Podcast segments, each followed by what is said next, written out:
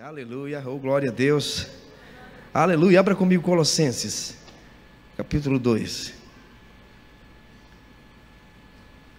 Colossenses capítulo 2. Nós te adoramos, Senhor. Aleluia, aleluia. Te adoramos, te adoramos, te adoramos. Colossenses capítulo 2.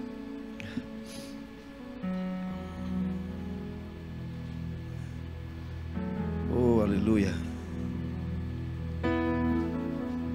Vamos fazer o seguinte, eu vou fazer uma inversão aqui. Vamos ler primeiro o capítulo 1, tá bom? Colossenses 1. Versículo 12. Colossenses 1,12 diz: Dando graças ao Pai que vos fez. Como é que está na sua Bíblia aí? Na Bíblia que está na, na, na tela aqui, vamos ler. Vamos ver. Colossenses 1,12. 1,12, tá? Idôneos. Alguém tem a versão que fala digno? Alguns irmãos têm. A NVI fala digno. Vocês têm essa versão aí para projetar? A NVI? Se tiver, melhor ainda.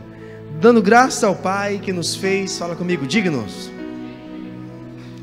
Você não falou como quem é digno. Vamos lá. Dando graças ao Pai. Diga quem me fez digno. Aleluia. Que me fez digno, que nos tornou dignos de participar da herança dos santos no reino da luz. Aleluia. Não é poderoso isso? O versículo 13 diz o seguinte: Veja só. Ele nos resgatou do domínio das trevas.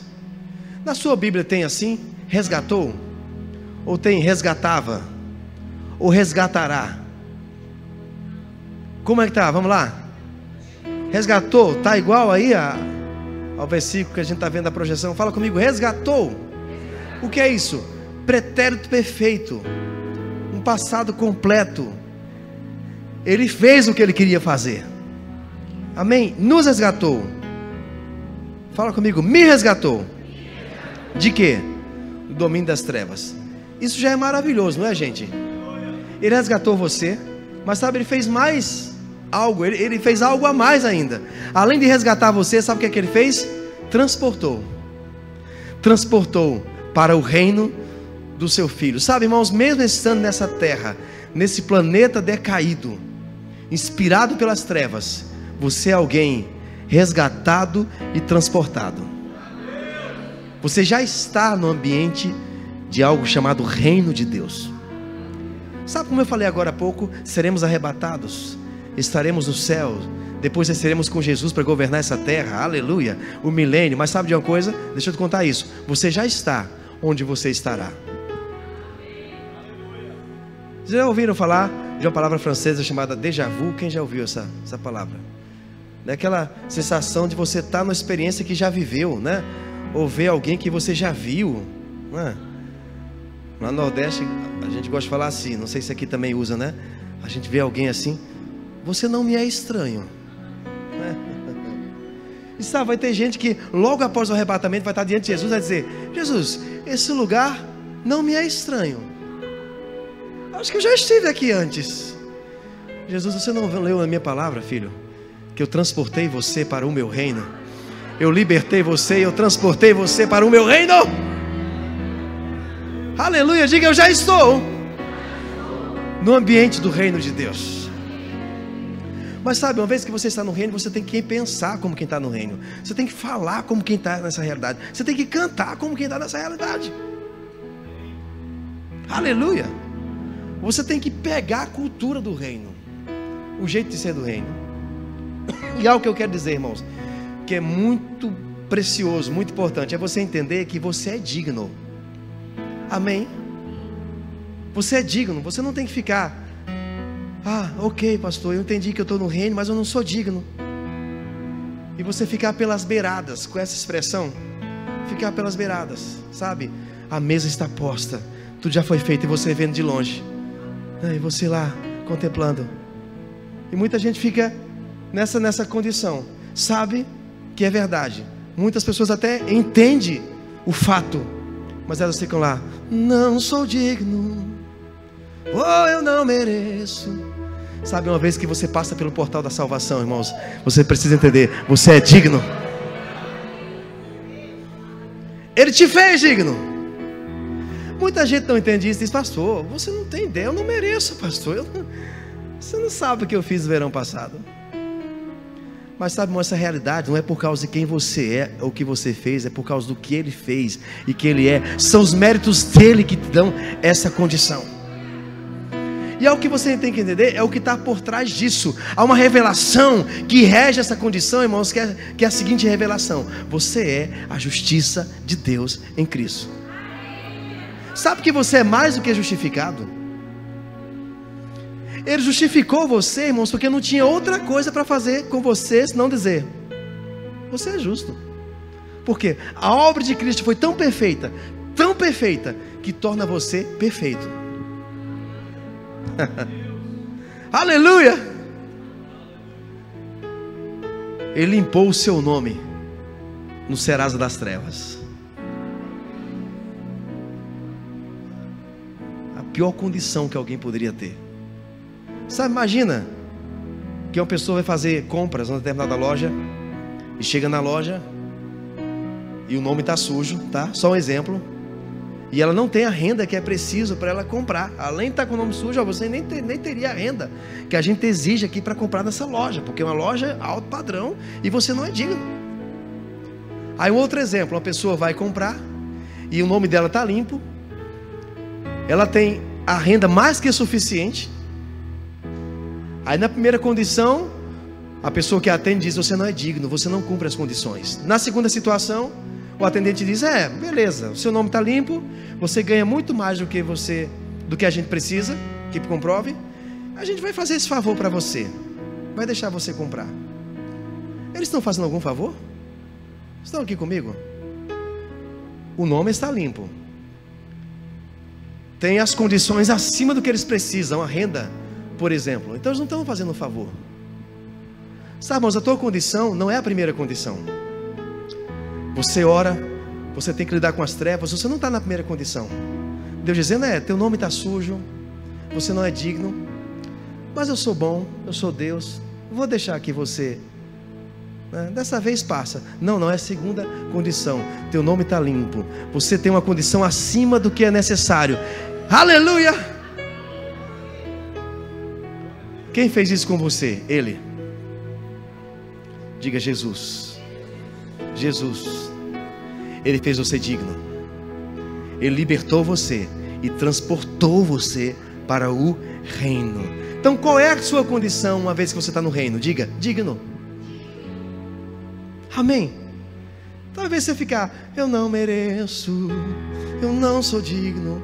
Você poderia mudar a sua canção e dizer: Vou sentar à mesa participar da festa. Tudo isso, Pai, me deu em Cristo. Oh, aleluia. E sabe, o maior trauma de Satanás é quando você entende isso.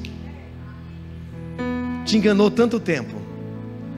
Quando você ousava, ousava ousar. Ele dizia: Eu sei o que você fez no verão passado. Mas agora você sabe quem você é em Cristo. Aí você diz: Ah, é? Eu sei o que Jesus fez com você naquele dia. Quer que eu conte? Quer que eu relembre? Ele venceu. Ele pisou na sua cabeça, tomou toda a sua autoridade. O diabo não quer que você cante isso para ele. Aleluia!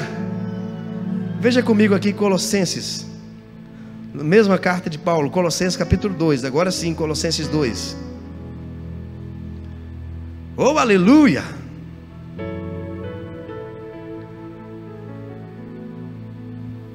Colossenses 2,13. Quando vocês estavam mortos em pecados e na incircuncisão da sua carne, diga, estávamos. Diga, eu estava. Não estou mais nessa condição.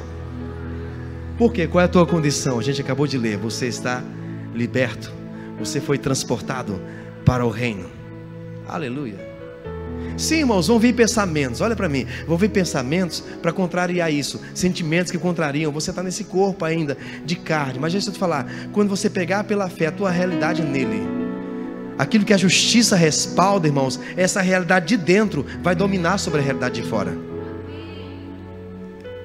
Eu vou dizer de novo: a realidade de dentro vai dominar a realidade de fora.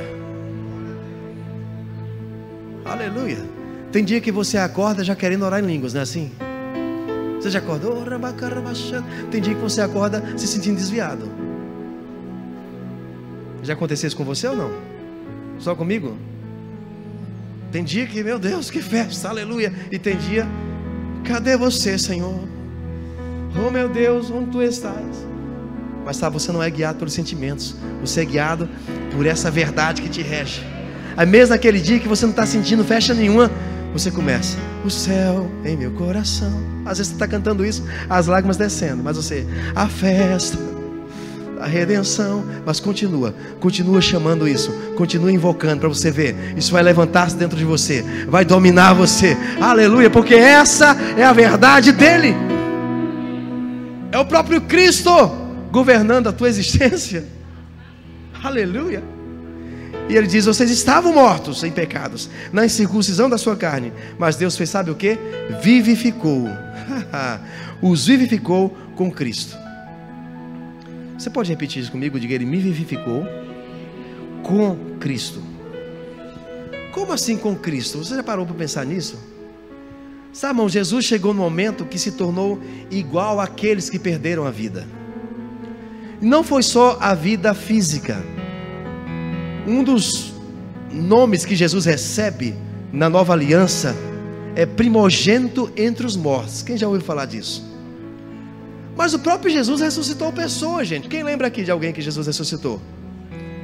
Lázaro, o filho da viúva, lá de Naim, ele ressuscitou. Elias ressuscitou pessoas, Eliseu ressuscitou pessoas. Ele não poderia ser o primogênito entre os mortos físicos.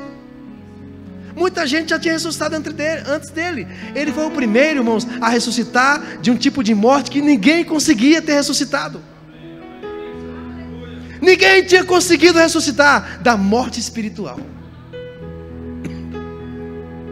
E ele foi lá, no lugar onde estaríamos para sempre, o cativeiro eterno.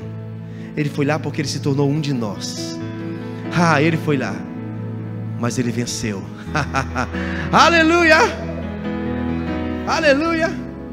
E sabemos, um lugar crucial para Jesus é um lugar chamado do Jardim Getsemane. Quem já ouviu falar nesse lugar aqui? Todos? jardim do Getsemane.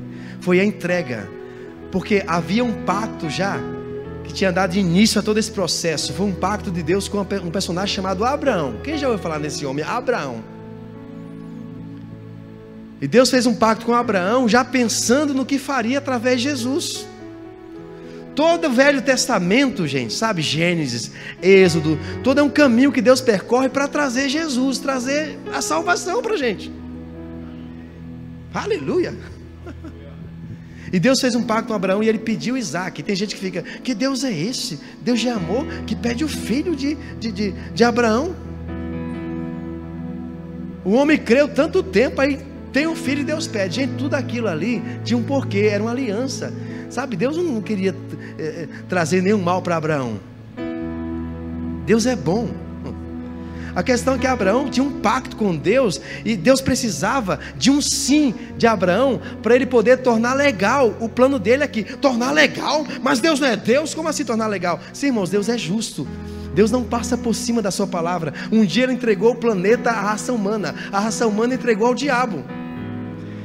E para Deus tomar de volta, ele tinha que se tornar um dos seres humanos e derrotar o diabo. E pegar de volta. E ele ia fazer isso pessoalmente. Mas ele não podia descer do céu com uma bola de fogo, seria ilegal. O diabo dizendo, ele me venceu, mas também ele veio na tocha de fogo. Não, ele tinha que se tornar um daqueles que caíram. E nessa condição, ele iria vencer o diabo no território dele. Paulo diz, irmãos, preste bem atenção nisso, 1 Coríntios 2, que se o diabo soubesse no que ia dar a cruz, não teria inventado esse negócio nunca. Porque Satanás, por mais que ele ouvisse as promessas, ele não sabia de tudo. Ele não, ele não sabia. Você conhece a expressão, o fio da meada? Ele achava que sabia de tudo, mas não sabia. Deus tinha uma emboscada para ele. E Deus pediu Isaac a Abraão, resumindo. Sabe o que Isaac fez? Entregou. Era o que Deus precisava. Porque Deus disse: se, se Abraão entregar o filho dele, eu vou ficar devendo o meu. Ah, era só isso que ele precisava. Nem precisou matar Isaac de fato. O ato da entrega de Abraão, mesmo sem ter que matar Isaac, já serviu. Ele disse: Ok, é isso que eu preciso, está feito. E quando ele olhou, tinha um cordeiro providenciado para sacrificar no lugar de Isaac. Aleluia. Isaac entregou o filho dele. E Deus disse: Agora eu tenho legalidade para entregar o meu. e em ti todas as famílias da terra vão ser benditas. Quem está bendito aqui? Quem é bendito aqui por causa de Abraão? Pois bem, teve o dia de Abraão, mas teve o dia de Jesus também. O dia de semana foi o dia de Jesus. Ele teria que se entregar agora ao sacrifício. E era algo tão terrível, irmãos, tão terrível, que ele não teve como dizer sim a primeira vez. Ele disse: Pai, não tem como você passar esse cálice sem que eu beba. E o pai disse: Não tem, filho. É o único jeito, é a única forma. Tá bom, me dá um tempo, pai. E uma segunda vez ele orou. E na terceira vez ele disse sim. Ah, ele disse sim. Irmãos, nunca Deus tinha se separado de Deus. Você está comigo aqui? Jesus veio de Deus, o Verbo se fez carne. Não tinha Jesus no céu, gente. Deus inventou Jesus para reinventar você. Tinha um verbo. A palavra se tornou um ser humano. Ganhou o nome de Jesus só por tua causa. Então você tem, muito, tem que ter muito cuidado quando você diz assim: nunca foi sobre mim, nunca foi sobre nós. Deixa eu te contar, a Bíblia é sobre você. A obra é por você, por tua causa. Aleluia. Sabe, irmãos, quando a, gente, quando a gente não entende a justiça de Deus, a redenção, a gente cultua a Deus, a gente se move em Deus como na antiga aliança. Na antiga aliança havia expectativa que algo fosse feito. Moisés ia mostrar Deus, sim, o caráter de Deus, mas ia mostrar a nossa condição. Então tem confissões, tem até músicas que servem para a igreja de Moisés, mas não servem para a igreja de Jesus. Quem é da igreja de Jesus aqui? Ter esse entendimento, sabe? Muitas vezes a gente pode estar tá nessa, nessa consciência, a gente exaltando a Deus, Tu és santo, santo, santo, santo. Quem sabe que Ele é santo, sempre foi santo. A gente canta, nós os pecadores. Não é música da igreja de Jesus, é de Moisés. Porque na igreja de Jesus, santo, santo, santo, porque Deus não mudou. Nós justificados. A outra canção diz: Não podemos ver tua face sem temor. Na igreja de Jesus, agora eu posso olhar para o teu rosto de amor. Aleluia. Na igreja de Moisés, oh, leva-me além do véu. Oh, eu quero tanto ir além do véu. Na igreja de Moisés é assim. Na igreja de Jesus. O véu que separava já não separa mais. A luz que outrora apagada. Ah, que luz é essa? É o teu espírito que estava morto, estava escuro. Aleluia! Só isso é você agora em Cristo. Você foi transportado, foi redimido e fazer teu nome. Oh grande e te dar. Uh! fala fala para Jesus. Fala para o Pai. Estamos Deixa eu contar no dia que ele tinha que se entregar. Ele se entregou, irmãos. Mas presta atenção, eu vou resumir o que aconteceu com, com, com Jesus naquele dia, tá? Posso resumir? O pai estava dizendo, Jesus, naquele dia você vai dizer sim. Quando você disser sim, eu vou ter que sair de você. Vou ter que abandonar de você para você se tornar um deles. Irmãos, ninguém ia conseguir tocar em Jesus, ninguém ia conseguir fazer nada com Jesus se ele não se entregasse. Se o Espírito Santo não saísse de Jesus,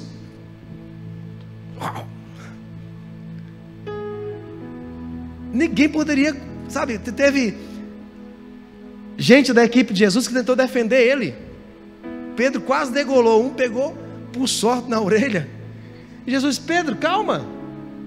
Eu poderia solicitar legiões, milhares de anjos agora, rapaz. Não, não estou numa condição de impotência, eu estou me entregando. Isso. Aleluia. E Satanás achava que estava matando mais um ser humano, como os outros seres humanos, mas Jesus carregava o segredo, o mistério. Aleluia. Que dor era para Jesus isso, Pai. Eu vou me entregar, você vai sair, Pai. E agora?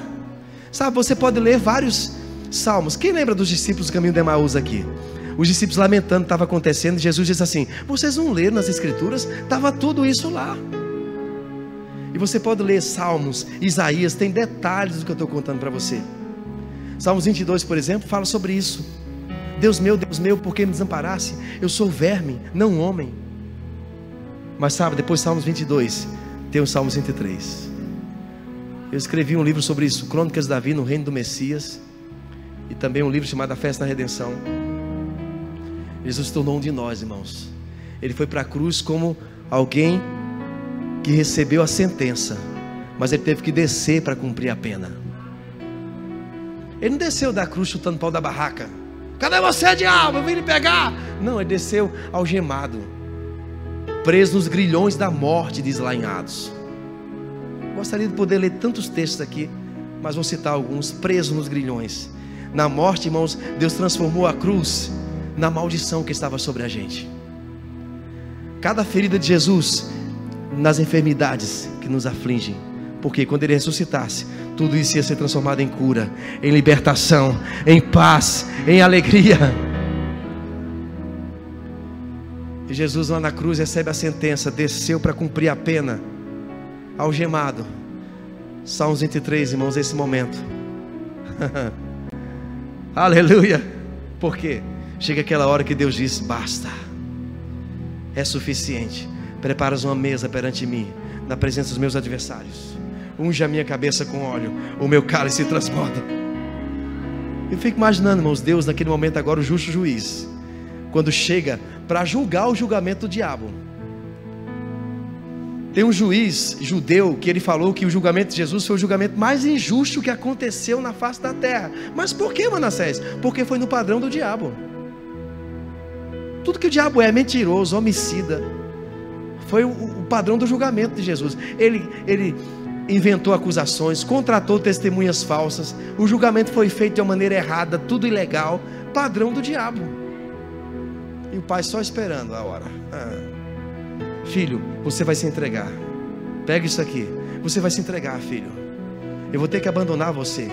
E eles vão poder pegar você eles vão torturar você, mas lá na frente eu reencontro você, filho. Lá na frente eu pego você de volta, filho. Aleluia! Sabe, irmãos, você não vai encontrar nenhum versículo dizendo que Jesus se ressuscitou.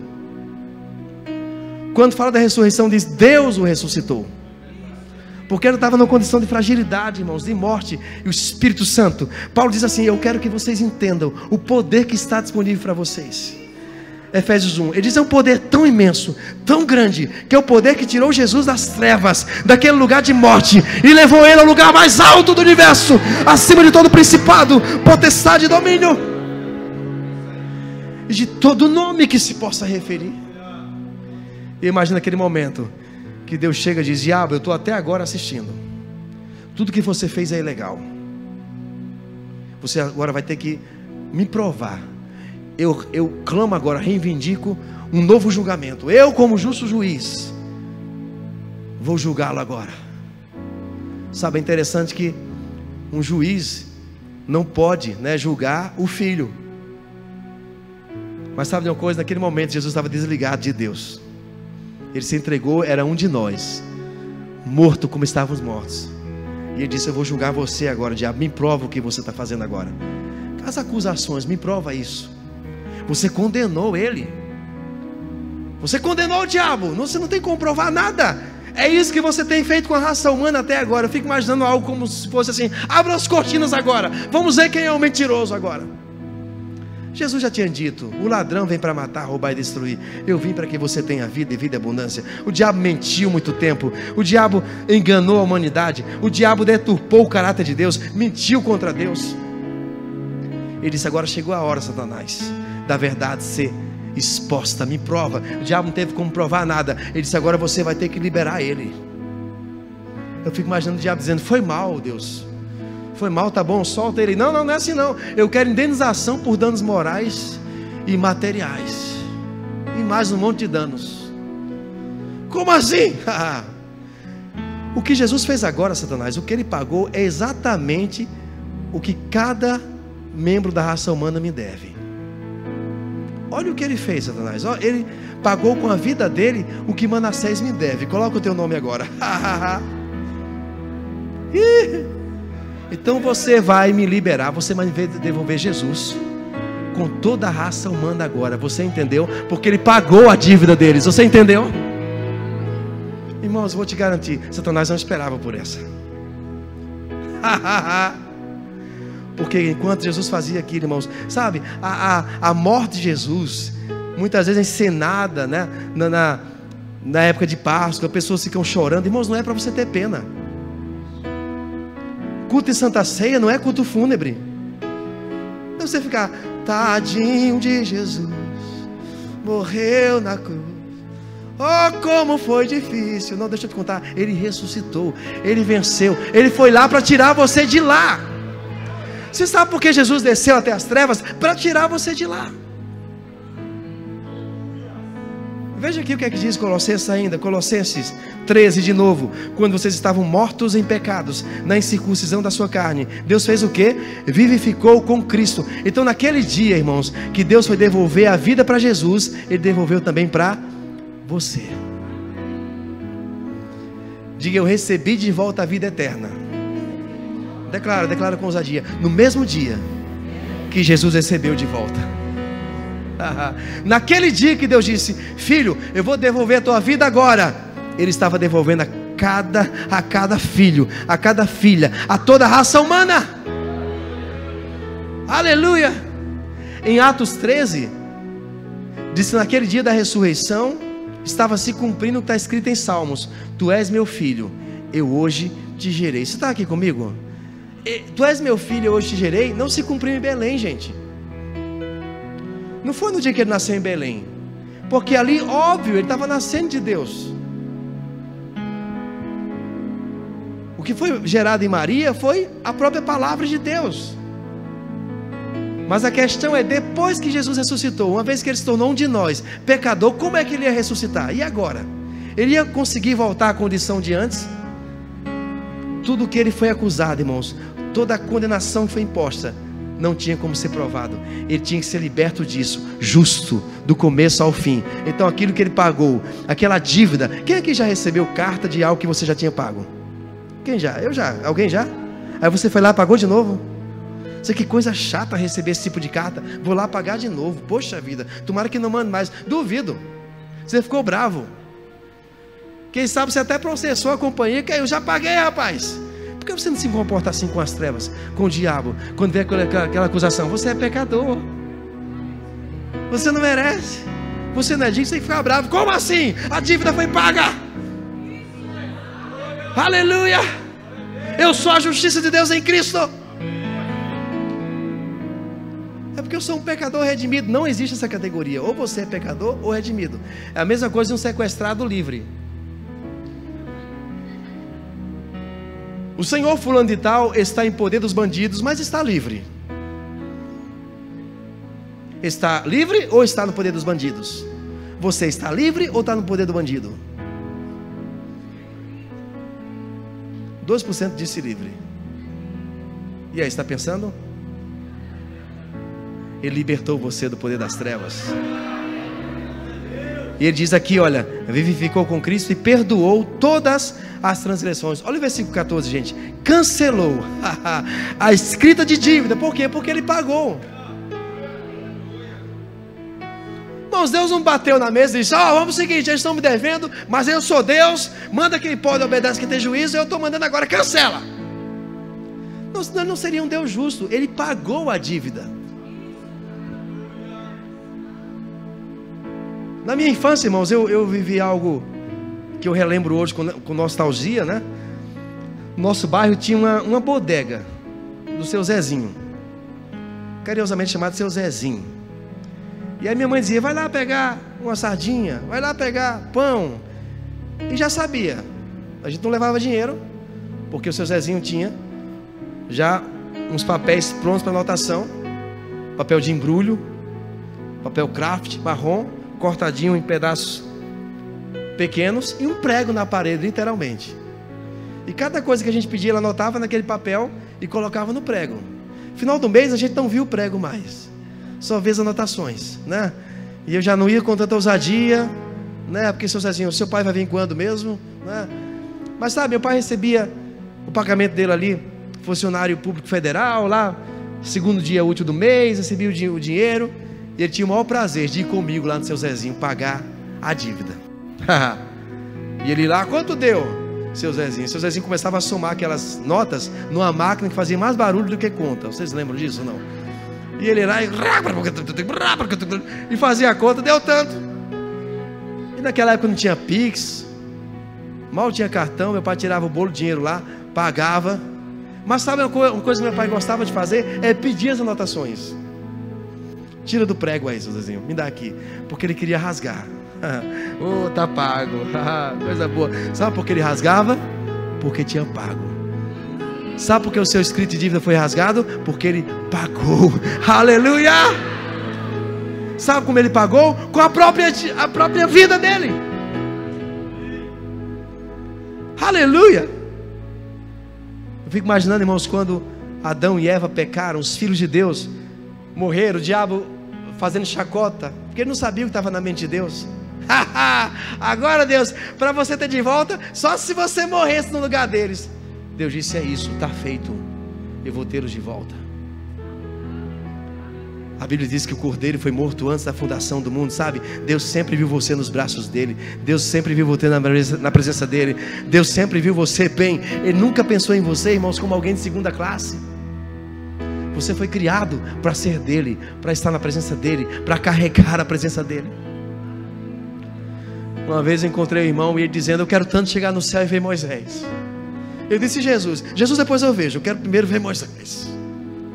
Mas por que, irmão? O que é isso? Eu quero perguntar para Moisés: Como foi carregar a arca, Moisés? Aquela arca com a presença. Eu disse: Eu já sei o que, que ele vai responder. Você já falou com Moisés? Deus nem precisa, é só olhar para as escrituras. E o que é que Moisés vai dizer? Ele vai dizer, filho, depois eu te, eu te explico como foi carregar a arca. Me explica como foi ser a arca. Como foi carregar a presença? Como foi carregar a glória dentro de você? Como foi esse negócio? Um outro disse: Eu quero, eu quero perguntar a Davi como foi matar Golias.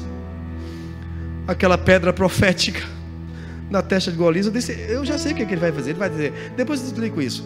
Me fala como foi ter autoridade sobre demônios, sobre diabo. Como foi esse negócio? Oh, aleluia, porque essa é a tua realidade hoje. Paulo diz aqui em Colossenses 2,14: cancelou a escrita de dívida que consistia em ordenanças e que era contrária a nós. Ele, as, ele a removeu, pregando-a na cruz. Quer mais? Tendo despojado os poderes e as autoridades, fez dele um espetáculo público, triunfando sobre eles na cruz. Sabe por quê, irmãos? Tudo que Jesus fez na cruz se tornou trunfo de vitória para você? Porque ele ressuscitou lá nas trevas. Preparas uma mesa perante mim, na presença dos meus adversários, e o Pai ungiu para libertar Jesus. Mas é interessante, irmãos, quero ler o último texto com você aqui. Paulo vai falar sobre a ressurreição.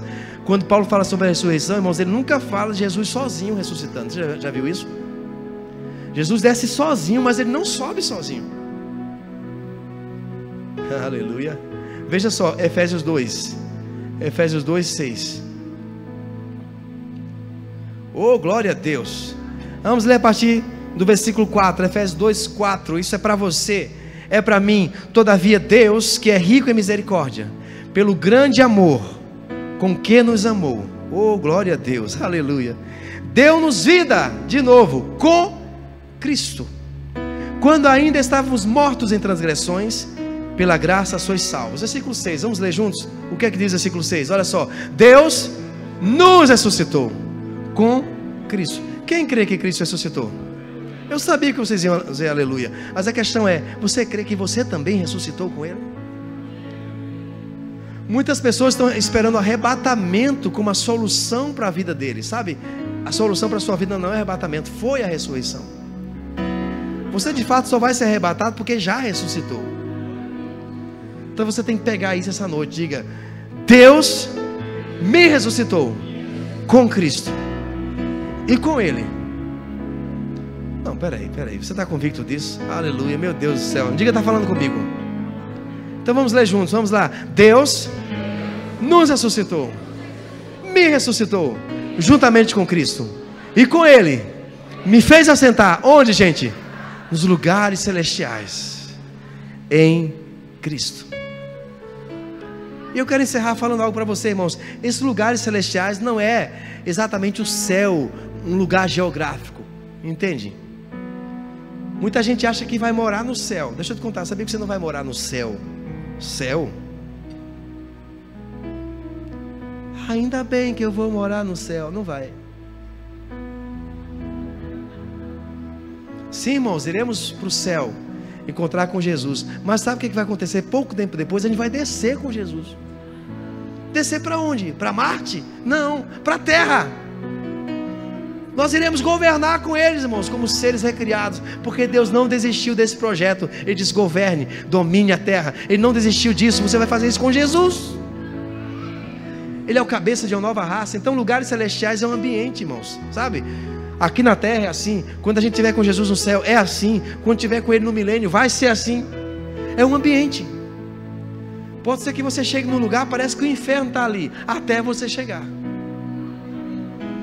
Até você chegar.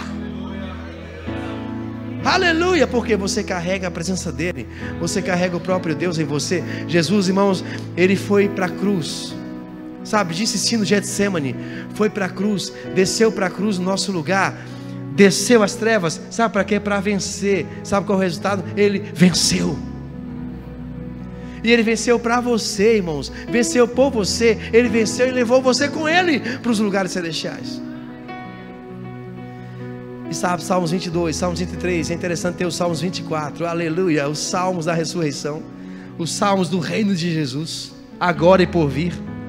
É interessante que tem uma passagem na Bíblia, né? é muito cirúrgico isso, sabe? Como Deus inspirou para que isso estivesse lá. O momento em que Maria vê Jesus ressuscitado e ela tenta abraçar Jesus, ele não permite. Quem lembra dessa passagem? Não, Maria, não me abrace agora, não me toque agora. Eu não fui para o Pai, mas avisa, avisa para os meus amigos, avisa que eu ressuscitei. Prepara a festa, Maria. Em outro momento, Jesus chega para os discípulos, para o próprio Tomé e diz: Me toca, pode me tocar. Como é um momento não pode tocar e outro pode tocar. Na antiga aliança, o, o sacerdote, o sumo sacerdote, não podiam ser tocados até que o sacrifício fosse apresentado. Sabe, Jesus ressuscitou, irmãos. Mas ele foi lá na presença de Deus. Hebreus fala sobre isso. Ele entrou de uma vez para sempre na presença dele. Sabe para quê? Para que você agora entre de uma vez para sempre. Na antiga aliança, o sumo sacerdote oferecia o sacrifício, o sacrifício era aceito, e eles diziam: mais um ano de perdão. Sabe o que acontecia? Festa, gente, era muita festa. Jesus foi lá, aleluia, e ele agora desce. e diz: Toda autoridade foi me dada no céu e na terra, está resolvido. E ele não diz mais um ano de perdão, ele diz perdão para sempre. Vocês agora são justos, vocês agora são redimidos.